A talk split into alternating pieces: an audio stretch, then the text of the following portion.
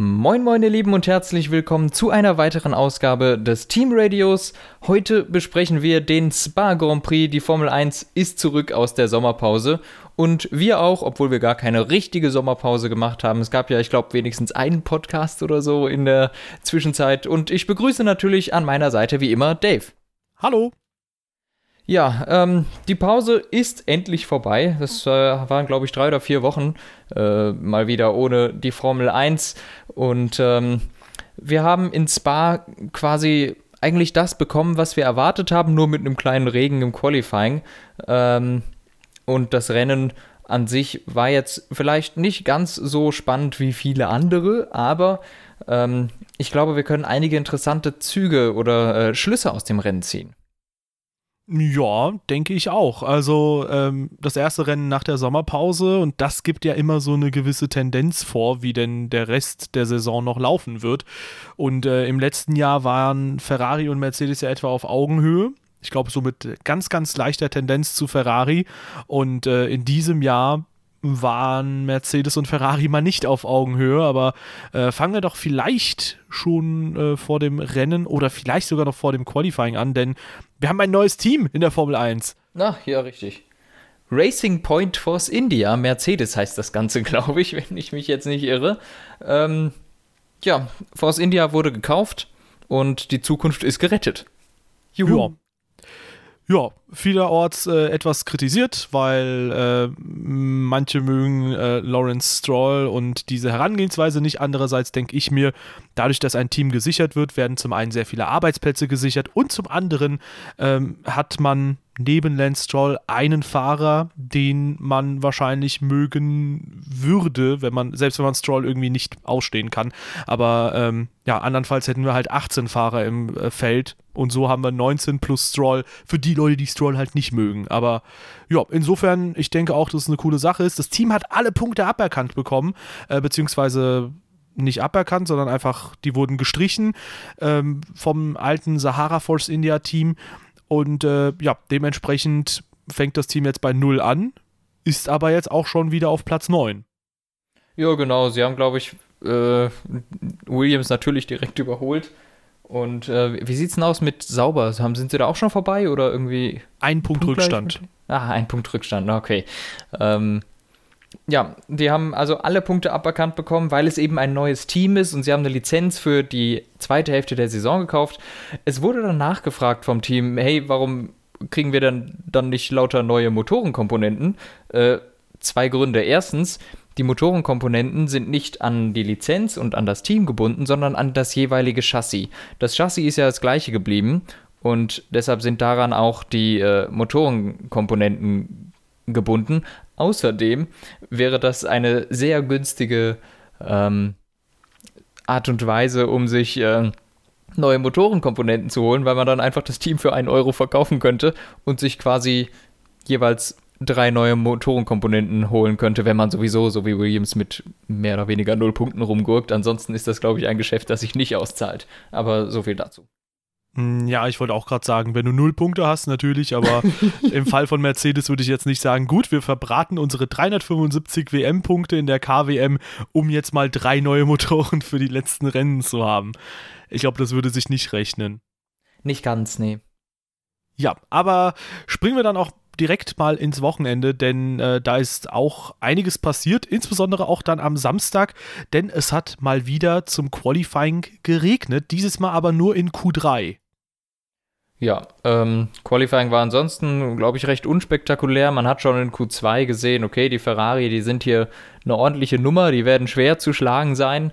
Und äh, ja, es, es passierte dann im Regen das, was immer passierte. Am Ende steht doch Hamilton auf Pol was aber eigentlich gar nicht der Knaller der Qualifying Session war. Ja, denn äh, einige Top-Teams haben so ein bisschen gepatzt. Die Red Bull hatten zu wenig Sprit betankt.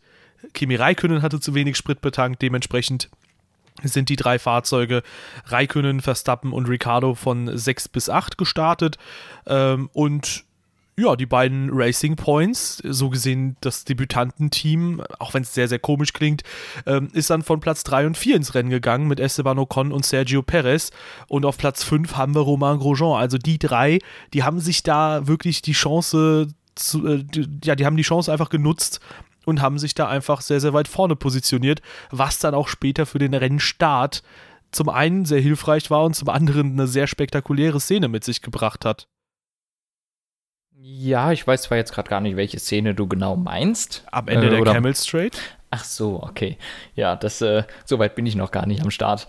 Ähm, ja, ansonsten muss man auch noch dazu, dazu sagen, Ferrari hat nicht nur bei Raikön Mist gebaut, die haben auch, äh, als sie mal Raikön reinholen wollten, Vettel aufgebockt und zwar nur vorne. Das ist auch eine ganz besonders clevere äh, Sache. Die haben das Auto vorne aufgebockt und dann zu sich gezogen, während hinten der Diffusor über den Boden kratzte. Genial. Ja, das ist natürlich super. Der Marktkratzer ähm, beeinflusst ja überhaupt nicht diese Millimeter-Technologie, die man in der Formel 1 so anwendet, ne? wo jeder Millimeter entscheidende Auswirkungen haben kann. Aber gut, ist halt äh, ein klassisches Ferrari-Ding wieder mal gewesen, aber ähm, in Summe dann zweiten Startplatz geholt. Ich glaube, damit kann man einigermaßen zufrieden sein. Ja. Und äh, ja, damit, darauf kann man bauen, insbesondere wenn man in Belgien unterwegs ist, denn in Belgien gibt es auch ein paar Überholgelegenheiten hier und da, ein paar Überholmöglichkeiten. Und äh, ja, im 2017er Jahr war das ein bisschen schwieriger dann für Sebastian Vettel vorbeizukommen, aber ähm, ja gut, wir haben ja den Rennausgang äh, erlebt. Und äh, in diesem Jahr sollte es dann etwas leichter werden, aber ich glaube, da legen wir erstmal mit der ersten Kurve los vom Rennen. Ja, das äh, war definitiv die spektakulärste Szene des Rennens. Ähm, Start lief erstmal eigentlich völlig normal. Ich glaube, keiner ist besonders schlecht äh, weggekommen. Besonders gut weggekommen ist Kevin Magnussen, der hatte einen Raketenstart. Das hatte aber keine Auswirkungen auf, äh, auf das, was dahinter passiert ist. Es war, glaube ich, Nico Hülkenberg, der sich ein bisschen vertan hat und äh, ist dann in Alonso reingerauscht. Alonso hebt ab, nimmt noch das Heck von äh, Ricardo mit und fliegt sehr empfindlich über das Auto von Charles Leclerc.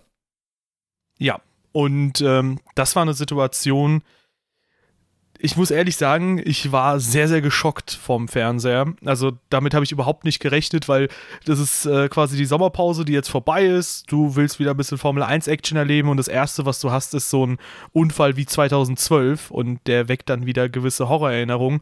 Und wenn man im Nachhinein auch Charles Leclercs Halo sieht, wie das aussieht, das sieht schon so aus, als hätte es ordentlich Arbeit zu verrichten gehabt. Klar, es steht deutlich über dem Fahrer.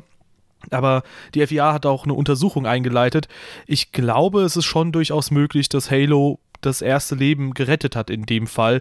Oder halt, äh, wie wir beide uns jetzt im Vorhinein dann auch diesbezüglich abgesprochen hatten und wie du es halt auch dann gesagt hast, es hat zumindest eine potenziell sehr, sehr, sehr gefährliche bis hin zu einer tödlichen Situation ähm, entsprechend verhindert. Ja, ähm, es gibt einige Onward-Perspektiven, die man sehen kann und da kann man äh, in, in Zeitlupe erkennen, dass sich das, der McLaren von Fernando Alonso irgendwie ein bisschen in der Drehung befindet und das Gefährliche wäre, glaube ich, der rechte Vorderreifen von Alonso gewesen, der sich Richtung Leclerc bewegt hat. Der wurde dann allerdings abgeleitet, eben vom Halo, dass das ganze Auto einen anderen Winkel drüber genommen hat. Das heißt, es wurde diese Gefahr quasi, wie, wie sagt man, gelöscht. Ja, präventiv bekämpft. Oh. Uh, ja. Ähm, Nee, auf jeden Fall, ich bin in dem Moment sehr, sehr froh gewesen über das Halo, weil ich will nicht wissen, was alternativ passiert wäre, will auch gar nicht drüber nachdenken. Insofern glimpflich ausgegangen, die Leute steigen aus dem Auto aus. Natürlich ist Fernando Alonso extrem ange, äh, ja, extrem wütend, sag ich mal, weil äh, Nico Hülkenberg in Anführungszeichen so einen Amateurfehler gemacht hat. Hat jetzt auch drei, also äh, Zitat von Alonso, ist jetzt nicht mein, äh, meine Formulierung dafür, Hülkenberg hat jetzt drei Strafpunkte, glaube ich, bekommen und zehn Startplätze Strafe in äh, Monza, was man da natürlich noch bestmöglich aufholen kann. In Monza nimmt man Strafen am liebsten entgegen und vielleicht kann man es nutzen, um neue Motorenkomponenten anzufügen. Ähm, aber trotzdem eine harte Strafe, aber irgendwo auch so ein bisschen gerechtfertigt, wenn man bedenkt, also gut, die Konsequenzen sollten eigentlich nie mit einberechnet werden, aber im Endeffekt, das war schon sehr, sehr klar und stark verschätzt an der Stelle. Und in dem Rennen hättest du ihn gerade nicht mehr bestrafen können, weil er war ja direkt raus. Ja, also es hat, äh, es hat einfach eine Massen, äh, Massenkollision verursacht. Ähm, und für so eine Sache, für so eine ähnliche Sache, hat Romain Grosjean 2012 eine Rennsperre bekommen. äh, was natürlich eine viel zu harte Strafe ist. Ähm, aber ja, ich glaube ich glaub auch Raikön war dann äh, irgendwie passiv darin ähm, verwickelt, weil war es nicht. Ja. Genau, Alonso ist ja ein bisschen geflogen, hat dadurch, hat dadurch Ricardo berührt. Ricardo hat, einen, hat einen Stoß dann bekommen auf den Neckflügel und hat dann noch Raikön berührt, der dadurch einen Platten bekommen hat. Also es ist eine wahnsinnige Kette, die das mit sich gezogen hat.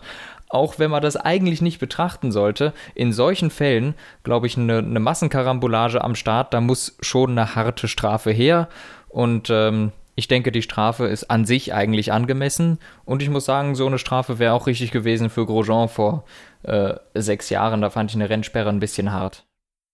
Ja, wobei bei Grosjean, glaube ich, damals dazu kam, dass es viele Situationen waren, die sich dann irgendwann gehäuft haben, weil das war wirklich so die ja. Phase, wo man gesehen hat, okay, Grosjean, so wie auch am Anfang dieser Saison, er tut sich schwer, er macht viele, viele Fehler, vielleicht kleine Fehler mit großen Auswirkungen, aber ähm, der musste einfach achtsamer werden. Er hat dann seine Lehren daraus entsprechend auch gezogen.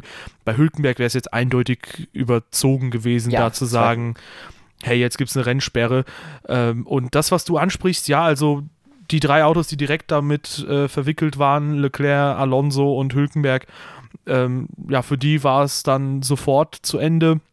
Bei Danny Ricciardo, ja, da haben sie den Heckflügel quasi mitgerissen. Ich glaube, Ricciardo dachte auch, okay, kurzer Stoß, egal, ich kann nach einem kurzen Übersteuern, nach einem kurzen Korrigieren, kann ich weiterfahren. Ähm, und er hat, glaube ich, nicht damit gerechnet, dass ihm der Heckflügel quasi fast komplett abgerissen wurde. Dementsprechend hat er keine Downforce mehr. Und der ist dann, glaube ich, in Raikönnen untersteuert. Und ich glaube, auch Riccardo ist dann kurzzeitig mal mit der Front abgehoben auf dem, äh, aufs Heck des Ferraris, weil auch Raikönnens Heckflügel ja. war dann äh, unten beschädigt. Das DRS war später komplett offen, also es konnte sich nicht mehr schließen. Und äh, ja, Danny Ricciardo, da hat man den Heckflügel gewechselt bei Kimi Räikkönen. Der war ja auch nicht mehr vorhanden. ja, also der war komplett äh, runter. Ähm, ja, der musste an die Box und äh, Raikönnen musste dann ebenfalls an die Box. Beide haben im Endeffekt das Fahrzeug abstellen müssen, weil bei Raikönnen ging das DRS nicht mehr zu. Und ähm, eine weitere Kollision gab es bei Valtteri Bottas, der hat sich auch ein bisschen verschätzt, ist da kurz mal in den Diffusor eines Williams äh, reingestoßen und äh, das ist zum Glück nur glimpflich ausgegangen, aber auch das wieder ein bisschen Banane und ich glaube, er hat fünf Sekunden Strafe dafür bekommen. Ja, komischerweise erst nach dem Rennen, was ich absolut unverständlich finde, weil ähm, das Rennen war lang genug und das war in der ersten Runde. Die können das ruhig auch aussprechen, dass man das nicht irgendwie eine Zeitstrafe am Ende noch drauf sitzen, drauf packen muss, sondern dass er das im Rennen absitzt. Das finde ich immer besser als so eine blöde Zeitstrafe am Ende, auch wenn es am Ende überhaupt keinen Unterschied gemacht hat. Ja, er hätte wahrscheinlich so oder so den vierten Platz am Ende geholt, aber ja. du sagst es, das Rennen war lang genug, das Rennen war auch langweilig genug. Insofern, man hätte genug äh, Situationen gehabt zu sagen, okay, jetzt ist gerade mal nicht viel auf der Strecke los, jetzt schauen wir Stewards uns mal diese Situation an. Weil danach gab es keine großartigen Vorkommnisse mehr. Aber ähm, damit wir nochmal entsprechend, also ich meine, keine Crashes oder so, oder? Täusche ich mich gerade? Ich glaube nicht. Ja, aber ähm, dann können wir ja weiterspringen. Nämlich äh, ist dann die erste Runde bis zum Ende der Camel Straight dann äh, noch frei weitergelaufen und meine Güte, da hat man etwas sehen können, was äh, für die zweite Saisonhälfte zumindest für die WM Spannung verspricht im ersten Moment, aber für die einzelnen Rennen dann doch durchaus eine leichte Ernüchterung sein könnte nämlich wie krass Sebastian Vettel einfach Hamilton überflügelt hat auf der Geraden und wie ja. stark der Ferrari-Motor demzufolge sein muss. Ja, und vor allem, ähm, wir hatten ja eine ähnliche Situation letztes Jahr, dass Sebastian Vettel sehr früh schon aus dem Windschatten von Hamilton raus musste und dann quasi daneben verhungert ist. Vettel ist jetzt genauso früh aus dem Windschatten von Hamilton raus und stampfte mit einem Affenzahn an dem vorbei, als als gäbe es keinen Morgen. Also der ist einfach dran vorbeigefahren und das sind diese 40 PS, die, Merz die, die Ferrari immer noch mehr abrufen kann auf kurze Zeit. Und keiner weiß wie. Ja, und äh, da habe ich auch im Internet so ein bisschen eine Diskussion schon gehabt, wo es auch hieß, ja, Esteban Ocon kam ja aber auch nochmal an die beiden ran und so. Das war halt einfach Windschatten. Wo ich aber sagen muss, Esteban Ocon hatte die gesamte Gerade als Quelle genau. des Windschattens. Sebastian Vettel war eigentlich schon am Knick nach Radion. Ähm, bitte keine That's Actually Radion-Kommentare in die Kommentare posten. Das äh, triggert mich persönlich mittlerweile. Aber ähm, nee, Sebastian Vettel war eigentlich im Knick schon neben die, äh, neben Lewis Hamilton und konnte dann, wie du es gesagt hast, einfach vorbeiziehen. Und da hat man eben diese Zusatzpower gesehen, die Ferrari jetzt mittlerweile hat. Und ich glaube, das war jetzt die dritte Ausbaustufe. Ja, Halleluja, die funktioniert richtig gut. Ja, und Mercedes hat ja selber die dritte Ausbaustufe drin, was äh, für Mercedes äh, besorgniserregend sein sollte. Ähm, ja, eben wie du es schon gesagt hast, Ocon und Perez, die hatten die gesamte Gerade, die auch wirklich steil bergauf geht, das macht noch einen größeren Unterschied dann, doppelten Windschatten von den zwei Autos, also äh, das ist eine völlig andere Situation und wir sehen es ja immer wieder, dass an der Camel Straight äh, der Pole-Setter vom zweiten überholt wird. Das, das wäre nicht das erste Mal, dass das passiert, aber das passiert meistens erst gegen Ende. Also ähm, das war schon eine ordentliche Vorstellung von Ferrari und das Rennen auch dementsprechend dominant, kann man sagen. In diesem Fall eine dominante Vorstellung. Ja, Sebastian Vettel konnte sich nämlich dann rundenlang einfach absetzen von der Konkurrenz. Also erstmal gab es dann die Safety-Car-Phase, äh, bevor wir die überschlagen. Ähm, ja, nachdem Sebastian Vettel vorbeikam, wurde das Safety Car rausbeordert und ähm, ich glaube in der vierten Runde oder nach der vierten Runde ging es dann entsprechend weiter. Hamilton mhm. hat es dann nochmal in die Bus-Stop-Schikane hin so ganz leicht probiert. Ich glaube, so ein ernsthafter Versuch war es dann aber auch nicht wirklich und ähm, ja, ist dann quasi permanent hinterhergefahren und hat immer und immer mehr Zeit verloren, bis er so vier, fünf Sekunden etwa weg war, hat sich dann wieder langsam aber sicher rangekämpft, rangeknabbert an ungefähr drei Sekunden, ein bisschen mehr und ähm, konnte dann den Versuch zum Undercut starten gegen Sebastian Vettel. Hat im Endeffekt aber auch nicht geklappt. Sebastian Vettel hat, glaube ich, etwa zwei Sekunden eingebüßt. Bei RTL hieß es, vier Sekunden braucht er, damit er gegen einen Undercut sicher ist. Bei Mercedes war der Stop perfekt, mhm. bei Ferrari war er sehr gut und äh, ja, im Endeffekt kam Vettel dann dementsprechend auch vor Lewis Hamilton wieder raus und ab da war die Sache da vorne eigentlich schon gegessen. Ja, es war durch. Auch diese, diese fünf Sekunden, die da zustande kamen, immer. Man hatte das Gefühl, der der, der, der Vettel, der kann das auch kontrollieren. Der macht da gar keinen großen Hehl raus. Der muss jetzt nicht 20 Sekunden wegfahren. Wenn es 5 Sekunden ist, dann schaltet der auf ein Knöpfchen und dann kann, dann kann der da rumgurken. Äh, und äh, Hamilton kommt auch nicht näher. Und gegen Ende des Rennens hatte man das Gefühl, die machen jetzt wirklich eine Challenge draus, wer am langsamsten fahren kann. Ich glaube, das hat Lewis Hamilton gewonnen. Äh, die Rundenzeiten sind so in den Keller gegangen. Der, der ist ja die letzten 15 Runden wirklich so langsam gefahren und äh, man hat schon gesehen, Verstappen holt schon auf Vettel auf und also aus so langsam, wie der gefahren ist, ich glaube, es waren nur noch 10 Sekunden am Ende zu Verstappen oder sowas, der hat 15 Sekunden aufgeholt in den letzten paar Runden. Ja, es sind sogar noch 20 Sekunden gewesen, aber ja. Zwischen Hamilton und Verstappen? Jawohl. Was? Ja, Hamilton war 11 Sekunden hinter Vettel, Verstappen weitere 20 hinter Hamilton. Aber gut, wie dem auch sei. Okay. Ähm, am Ende des Tages haben, glaube ich, beide Teams auch natürlich darauf geschaut, äh, ein paar Ressourcen zu schonen, nicht einen Reifenplatzer zu riskieren. Auch das soll schon mal vorgekommen sein. Ich glaube, Sebastian ja, ja. Vettel hatte 2016 oder 15? 15 einen, genau. Ähm, ja, in demselben Jahr, glaube ich, als Williams Valtteri Bottas mal zwei verschiedene Reifenmischungen gleichzeitig aufgesetzt hat. Das fand ich auch cool Genial. und kompetent. und äh, ja, ansonsten vorne ist halt echt nicht viel passiert. Ich glaube, da kann man wirklich sagen, für alle Ferrari-Fans, ihr könnt euch freuen. Äh, ich denke insbesondere auch in Monza und auf vielen, vielen anderen Strecken, da wird Ferrari jetzt äh, dementsprechend auch der Platzhirsch sein. Die einzige Strecke, wo wir beide, glaube ich, Mercedes im Moment weiter vorne sehen würden, das wegen der Stärke in schnellen Kurven gut zu sein, wäre äh, in Suzuka. Korrekt. Ähm, Suzuka, glaube ich, wird, ist Mercedes der Favorit. Auf allen anderen Strecken wird Ferrari, wenn es so ist wie jetzt, das bessere Auto haben.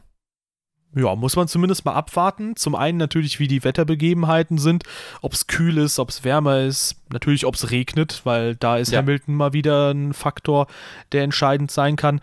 Und zum anderen muss man aber trotzdem auch bezüglich Suzuka sagen, die Stufe 3 Motoren sind jetzt da es sieht so aus, als hätte Ferrari nochmal einen Schritt weiter weg gemacht zu Mercedes. Und äh, wenn die es hinbekommen, so wie in Silverstone zu performen oder vielleicht sogar noch ein bisschen mehr aus dem Motor jetzt halt rausgeholt zu haben als Mercedes, dann könnte es halt auch theoretisch sogar sein, dass Ferrari sogar in Suzuka nochmal gegen Mercedes gewinnen könnte oder halt zumindest auf Augenhöhe ist. Also ich sehe da wirklich sehr, sehr starke Zeiten für Ferrari zukommen. Sie können es im Endeffekt jetzt eigentlich nur noch selbst vergeben, so wie sie es im letzten Jahr stellenweise halt auch getan haben. Mhm. Ja, ich weiß nicht, das sehe ich noch nicht ganz kommen, denn Mercedes hat doch wirklich ein Problem, äh, nicht nur bei Power, sondern vor allem auch aus langsamen, wirklich langsamen Kurven. Es war wirklich erschreckend anzusehen, wie schlecht der Mercedes aus der Bus-Stop-Schikane rausbeschleunigt. Und mit wie schlecht meine ich nicht nur, dass sie schlechter waren als Ferrari, sondern die Traktion des Mercedes, ähm, also ich habe mir mal die Deltas und so alles angeguckt, äh, war schlechter als die von Force India und äh, haben regelmäßig zwei bis drei Zehntel auf Ferrari verloren in der letzten Schikane. Ähm, und das ist äh, viel zu viel. Und die haben eigentlich immer noch das Problem von letztem Jahr. Die langsamen Kurven, da finden die keine Traktion raus. Würde ich nicht unbedingt zustimmen tatsächlich, weil wir unter anderem in Ungarn auch äh, ein wenig ein Gegenbeispiel gesehen haben. Ich glaube, das kann für so eine Strecke wie Spa oder Monza durchaus zutreffen, dass sobald du mit weniger Abtrieb fährst, dass dein Fahrzeug dann äh, sensibler auf langsame Kurven reagiert. Aber ich glaube, sobald es auf Strecken geht, wo du etwas langsamere Kurven hast und auch wirklich dich ein bisschen mehr auf den Abtrieb konzentrieren kannst. Ich meine zum Beispiel, Österreich ist auch so eine Strecke, das ist keine absolute High-Downforce-Strecke und da war Mercedes eigentlich auch ganz gut unterwegs. Da kam halt nur die Reifenthematik natürlich irgendwann noch dazu. Also ich glaube, mhm. Mercedes kann da durchaus nochmal in Sachen, äh, ja, äh, Traktion doch nochmal hier und da was zeigen, wenn das Setup passt. Anderes Beispiel, äh, Pole-Vergleichsrunde zwischen Sebastian Vettel und Bottas in Hockenheim. Da war es auch so, dass Valtteri Bottas aus der letzten Kurve des ersten Sektors nochmal schneller rausgekommen ist als Vettel und dann kam halt die Ferrari-Power dazu, deswegen war Vettel auf der Geraden schneller. Das, das sind aber keine langsam, richtig langsamen Kurven meines Erachtens. Vor allem in Ungarn, für, für das Beispiel, hat nur eine langsame Kurve und zwar die Schikane. Alles andere sind eigentlich mittelschnelle Kurven, wo der Mercedes gut liegt und da brauchst du auch keine Traktion. Also außer der Schikane ist in Ungarn fast alles die erste Kurve? Aero, Aero, relevant. Die, kann, die kannst du eigentlich locker im dritten Gang fahren. Die ist nicht so langsam. Ja, da machst du ja einen Bogen, da fährst du ja auch nicht innen rein. Die richtig, die einzig wirklich langsame Ecke ist die Schikane. Und da waren die bestimmt da auch schon schlecht. Und wie die jetzt hier in Spa in der Schikane waren, war auch furchtbar. Also ja, gut, ich glaube, das ist ein noch größeres Problem als die Power. Ja gut, aber so extrem langsame Kurven, wo gibt es die denn noch? Also Singapur, klar.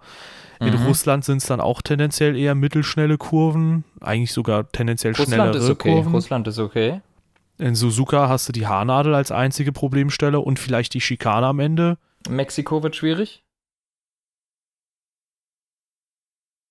Jetzt muss ich kurz überlegen, da hast du den letzten Sektor, klar, aber ob ein, zwei Kurven da wirklich so enorm viel ausmachen, ich weiß ja nicht. Je, je, je langsamer die Stelle, desto größer ist der Unterschied beim, bei der Geschwindigkeit. Ja, ja, In klar, einer langsamen Kurve sind 5 km/h deutlich mehr Zeitverlust, als wenn du statt 300 305 fährst. Ja, andererseits hast du natürlich diese 5 km/h Überschuss in der langsamen Kurve nur für eine relativ kurze Zeit, während wenn du 5 km/h auf der Geraden schneller bist, du das für die gesamte Gerade trägst. Je nachdem, wie langsam die Kurve ist, du beschleunigst da ja auch wieder raus.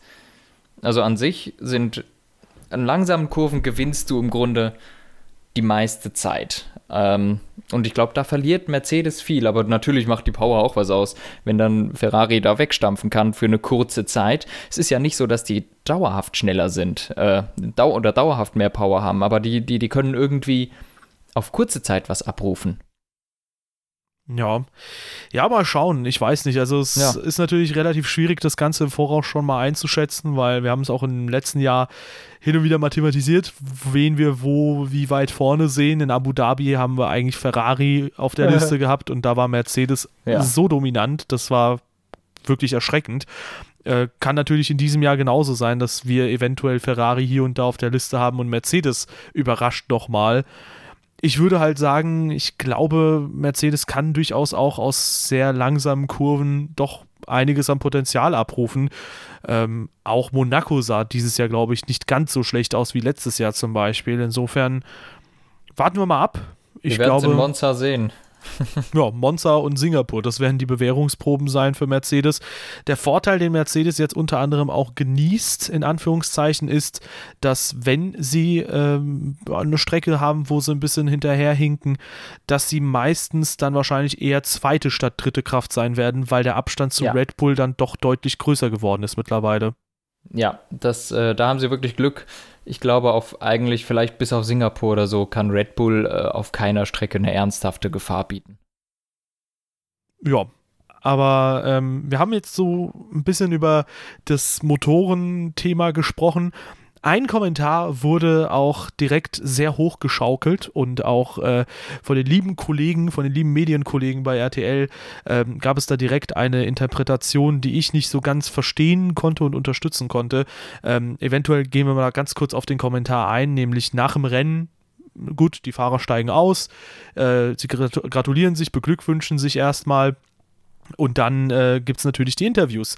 Und Lewis Hamilton wird dann entsprechend auch nach den Autos gefragt und sagt, ja, die Ferrari äh, haben ein paar Tricks so mal sehr Wort für Wort übersetzt, ähm, die in ihrem Fahrzeug quasi arbeiten, diese Tricks. Und ähm, da muss ich sagen, fand ich die Interpretation, dass Hamilton Ferrari Illegales unterstellen würde, schon sehr wild, weil Tricks implizieren in allererster Linie nichts Illegales.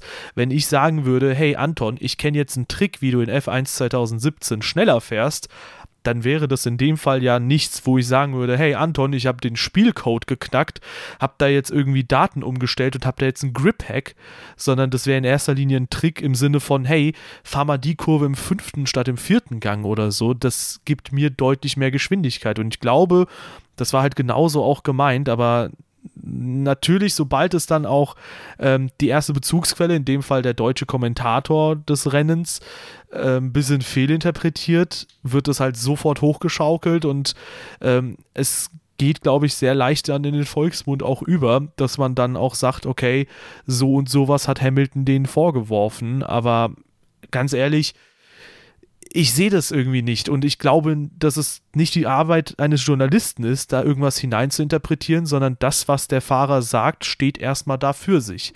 Wie das interpretiert ja. wird, kannst du in einem Kommentar gerne verfassen, aber in dem Fall ist es dann einfach nur deine Meinung. Ja, ähm, das ist einfach. Das war mutwillig falsch interpretiert, würde ich mal so sagen. Ähm, man hat da absichtlich was rausgehört, was Lewis Hamilton so nicht gesagt hat.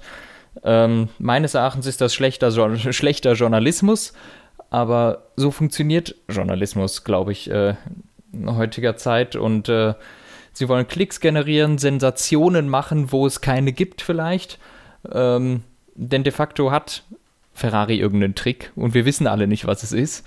Äh, außer die FIA, die wissen, was es ist und sind anscheinend damit zufrieden. Also ist es nicht illegal. Ähm, aber das zu implizieren, dass Hamilton das gesagt hätte, ja, keine Ahnung, finde ich schwach. Ja, ich meine, es klingt auch im Endeffekt im Bericht besser, wenn es heißt, Hamilton wirft Ferrari ein illegales Auto vor, als wenn es heißt, Hamilton sagt, der Ferrari ist das schnellere Auto. Ja. Ja, demzufolge, ich weiß nicht, ich würde da nie zu viel hineininterpretieren und auch wenn Leute sagen, Hamilton sei irgendwie übermäßig salty, so salty ist kein anderer Fahrer, da kann ich auch nur sagen, ja gut, aber kein anderer Fahrer ist aktuell im WM-Kampf drin. Selbst wenn er da ein bisschen angefressen ist und ich kann mir vorstellen, dass er das natürlich ist, ich meine, er möchte die WM gewinnen, wofür äh, fährt er denn sonst ein Jahr lang quasi am absoluten Limit, an seinem persönlichen Limit? Ich meine, wenn Esteban Ocon da wäre oder wer auch immer, der wäre natürlich auch genauso angefressen, wenn dann ein gegnerisches Team ist, was irgendwie technologisch irgendwas gefunden hat, was das eigene Team nicht hat. Ja, ja, ich glaube, das Problem ist die Ratlosigkeit bei Mercedes, dass man so überhaupt keine Ahnung hat, was es ist irgendwie. Ähm, weil auch in der neuen Ausbaustufe ist ja jetzt der Fortschritt nicht gekommen. Und äh, keine Ahnung, ich glaube, die verzweifeln einfach langsam und wissen nicht, was sie machen sollen. Aber na gut, ein bisschen Innovation bringt vielleicht mal einen Kick rein. Vielleicht, irgendwann werden sie es wohl schnallen, denke ich. Spätestens, wenn sie irgendeinen Ingenieur von Ferrari abkaufen oder so. Ähm, ja, aber ansonsten würde ich sagen, kommen wir mal wieder zurück zum Renngeschehen. Wirklich viel ist da nicht mehr passiert. Man kann sagen, Vettel hat das vollkommen kontrolliert. Also der hat das gemacht, das, das, das waren schon wie in alten Red Bull-Zeiten. Das war, er hat die Dominanz gezeigt, er hat den überholt, den Hamilton, und hat sich dann vorne abgesetzt und das Rennen kontrolliert. Das ist das, was Vettel am allerbesten kann. Und zwar in wenigen Runden plötzlich einen riesigen Vorsprung rausfahren. Der, der, der war ja wirklich innerhalb von zwei Runden, war der schon drei, dreieinhalb Sekunden weg von Lewis Hamilton. Und das ab da dann kontrollieren. So mit schwerem Auto schnell fahren, sofort den Rhythmus finden. Das hat schon an alte Red Bull-Zeiten erinnert, finde ich. Ja, war auf jeden Fall eine sehr, sehr starke Performance. Ähm, wurde auch, glaube ich, Driver of the Day. Kann man auch so unterschreiben, auch wenn ich sagen würde, an dem Tag ist eigentlich so wenig passiert, dass man gar nicht so genau feststellen kann, wer hat denn jetzt wie viel mhm. vom Fahrzeug abgerufen. Referenzwerte waren irgendwie nicht gegeben, weder für Hamilton, weil Bottas ganz hinten gestartet ist, äh, noch für Raikönen, äh, Quatsch, noch für Vettel, weil Raikönen direkt raus war. Ricardo war direkt raus aus Sicht von Verstappen. Also das war ein sehr, sehr chaotisches Rennen. Im Endeffekt kann man aber, denke ich, trotzdem alle loben da vorne also ich würde sagen, jeder, der in die Punkte gekommen ist, hat da einen super Job gemacht. Und auch äh, ja, die beiden Williams, die auf Platz 12 und 13 ins Ziel gekommen sind. Ich ja. glaube, dass das schon so ein erster Lichtblick am Horizont ist, weil die haben Brandon Hartley und Stoffel van Dorn aus eigener Kraft besiegt. Das war cool. Ja, also ich glaube, wir können auch mit Recht nach diesem Wochenende behaupten, McLaren hat das langsamste Auto. Die wurden von Williams überholt. Äh, und da ist ja wohl überhaupt kein Fortschritt mehr in Sicht. Auch Van Dorn hat jetzt gesagt, wir haben in diesem Jahr das Auto nicht verbessert seit Anfang der Saison. Das ist stark. Ja, und sogar noch viel hässlicher gemacht. Unfassbar. Es ist einfach nur hässlicher geworden, aber nicht schneller. das ist der Wahnsinn, oder? Und ja. jetzt ins Bar waren die, waren die das, das langsamste Auto und waren auch da, wo sie hingehörten, auf dem letzten Platz. Gut, das ist aber, glaube ich, auch wirklich nur streckenabhängig, weil hier halt der Renault-Motor ja. ein Riesendefizit ist. Man hat es gesehen, auch Renault ist nicht so stark gewesen. Carlos Sainz außerhalb der Punkte und nur zweieinhalb beziehungsweise 4,7, nee, 4,6 Sekunden entfernt von den beiden Williams. Also das ist schon sehr, sehr wenig und mhm. ähm, im Endeffekt ich glaube, hier hat der Renault-Motor doch schon gezeigt, okay, mir fehlt sehr, sehr viel noch zum Mercedes und zum Ferrari, aber dementsprechend hat man auch sehr viele Mercedes- und Ferrari-Motoren in den Punkten, Punkterängen. Wollen wir das vielleicht mal kurz durchgehen, die Rangliste? Äh, ja, mach das bitte. Ja, also wie gesagt, alle, die in den Punkten angelangt sind, äh, guten Job gemacht. Vettel vor Hamilton, auf der 3 haben wir Verstappen. Dahinter Valtteri Bottas mit der Aufholjagd. Gut, das kennt man, dass die Top-Autos dann alle überholen können, außer die äh, ja, jeweils Red Bull, Ferrari oder Mercedes, wenn sie eine Aufholjagd starten. Auf 5 und 6 haben wir die Racing Point Autos mit Perez vor Ocon, Grosjean wieder mit einer guten Leistung auf Platz 7, vor Kevin Magnussen auf Platz 8, dahinter noch Pierre Gasly und Markus Eriksson, der auch eine recht gute Performance abgeliefert hat und da nochmal den zehnten Platz geholt hat und damit ein weiteres ja. Pünktchen für sauber. Ja, gute Leistung.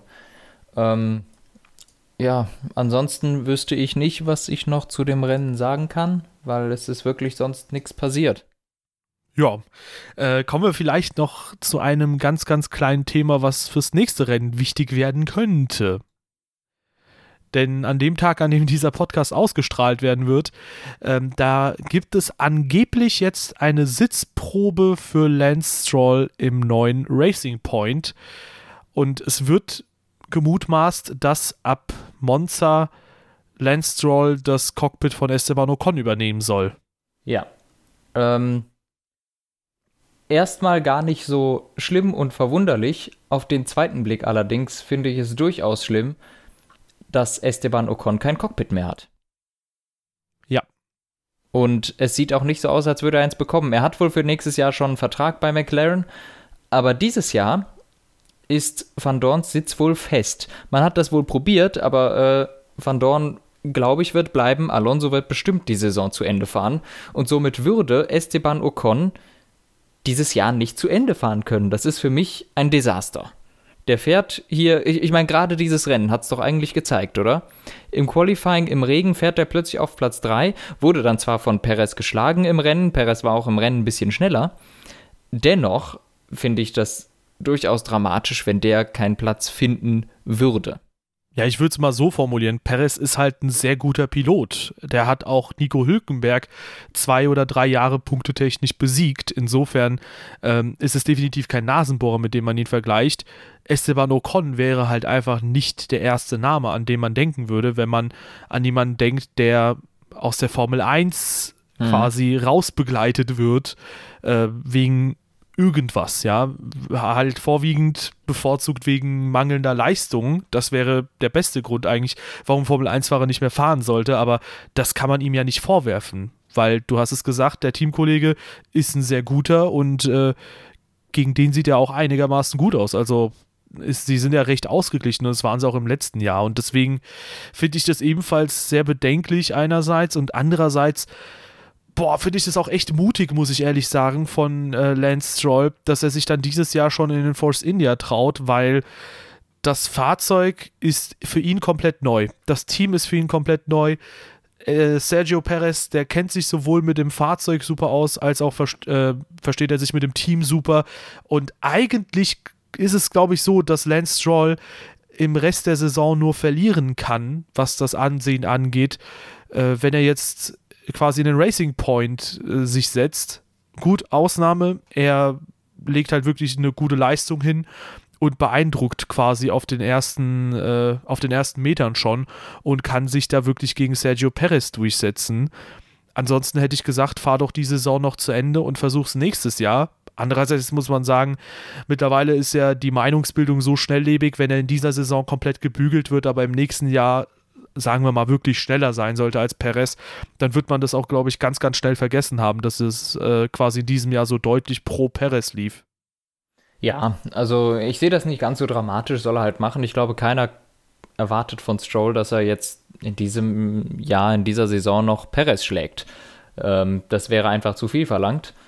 Und ja, ich glaube, das ist auch eine Chance für Stroll, einfach zu zeigen, dass er nicht so schlecht ist, wie er von vielen geredet äh, wird und vielleicht auch gar nicht so äh, nur wegen den Geldern seines Vaters äh, in der Formel 1 ist, sondern dass er auch was drauf hat. Und in den Nachwuchsserien hat er gezeigt, dass er was drauf hat.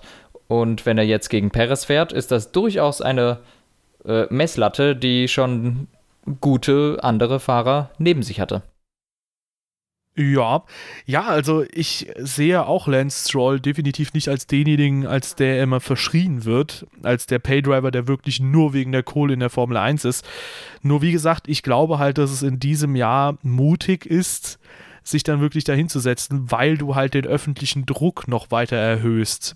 Du bietest dich halt quasi als ja sehr wohlwollende Zielfläche ab. Ähm, mhm für irgendwelche Journalisten, die dann einfach äh, permanent dich äh, ja quasi schlecht reden werden und demzufolge, ich meine, man sieht es ja auch anhand von den Kommentaren, die Hamilton jetzt irgendwie abgegeben hat.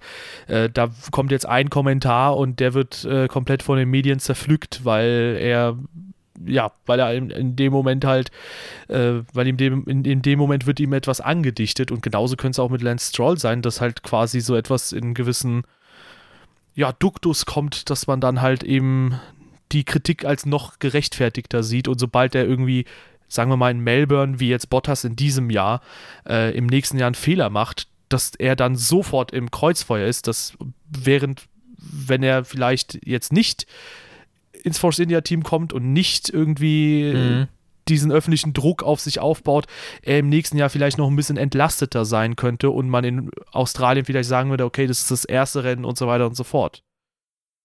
Ja. Ich hoffe, man versteht, was ich meine, weil es war vielleicht ein bisschen wirr formuliert. Durchaus, aber äh, ich denke, man kann es trotzdem verstehen. Nee, ähm, ja, ich bin äh, gespannt, wie sich das entwickelt für nächstes Jahr und vor allem bin ich gespannt, wie sich das für dieses Jahr entwickelt. Ähm, ja, ich weiß nicht wir gehen jetzt einfach mal davon aus, dass Joel im äh, Racing Point Force India sitzen wird. Auch wenn ich mir eigentlich wünschen würde, dass das erst nächstes Jahr passiert, denn ja, ich fände es einfach schade, Ocon nicht zu sehen. Das ist der einzige Grund.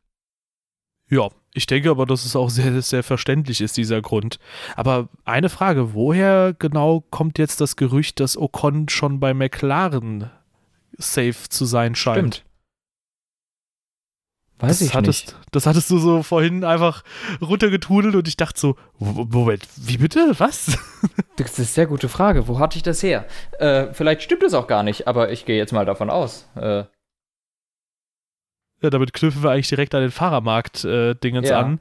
Äh, Podcast, den ich mir heute übrigens auch angehört habe und ich fand es da sehr interessant, äh, in Anbetracht des heutigen Wissensstands, dass wir ähm, da quasi Esteban Ocon ziemlich sicher im Cockpit gesehen haben, in dem jetzt anscheinend ja. Sergio Perez sicher zu sein scheint.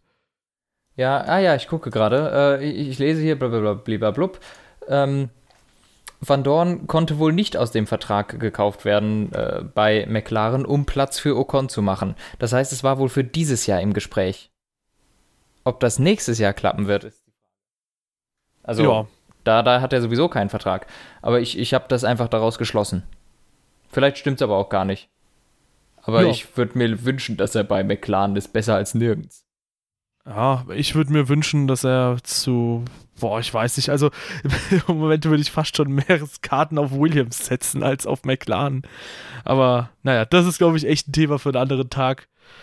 Aber ja, ich wollte einfach nur mal gefragt haben, wo das Gerücht dann herkommt. Aber gut, wenn es ja. sich auf dieses Jahr bezieht, von, dann scheint es ja doch was Handfestes zu sein, weil. Von Automotor und Sport kommt's. Ja, okay. Ja, gut. Also, wenn die es für dieses Jahr schreiben, dann klingt es ja relativ plausibel. Fürs nächste Jahr muss man einfach mal abwarten. Ja. Jo, dann äh, würde ich sagen, wir sind fertig, oder? Ich glaube ja. Ja, sehr gut.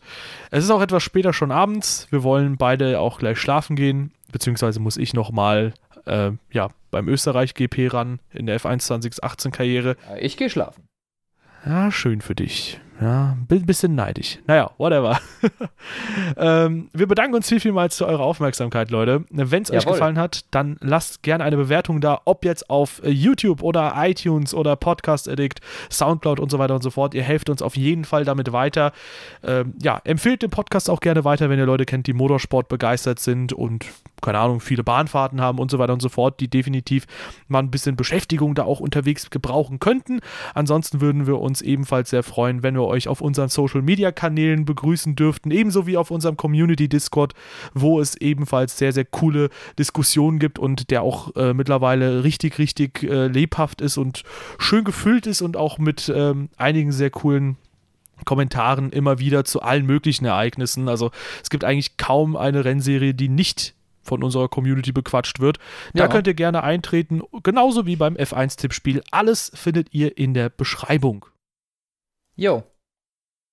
Ich glaube, heute habe ich die Abmod ganz gut hinbekommen, oder? Ja, war, war, war, war wirklich ohne Stottern, das, was ich gerade hinlege, und äh, war, war, war wunderbar. Ja, ohne Fremdscham wie beim letzten Mal. Da habe ich mich heute beim, Anhör, äh, beim Anhören des letzten Podcasts ein bisschen geschämt für. Aber ich kann mich gar nicht mehr daran erinnern. Ist vielleicht besser so. Und, das, und deswegen schließen wir das Ganze hier schnell ab. Tschüss. Tschüss.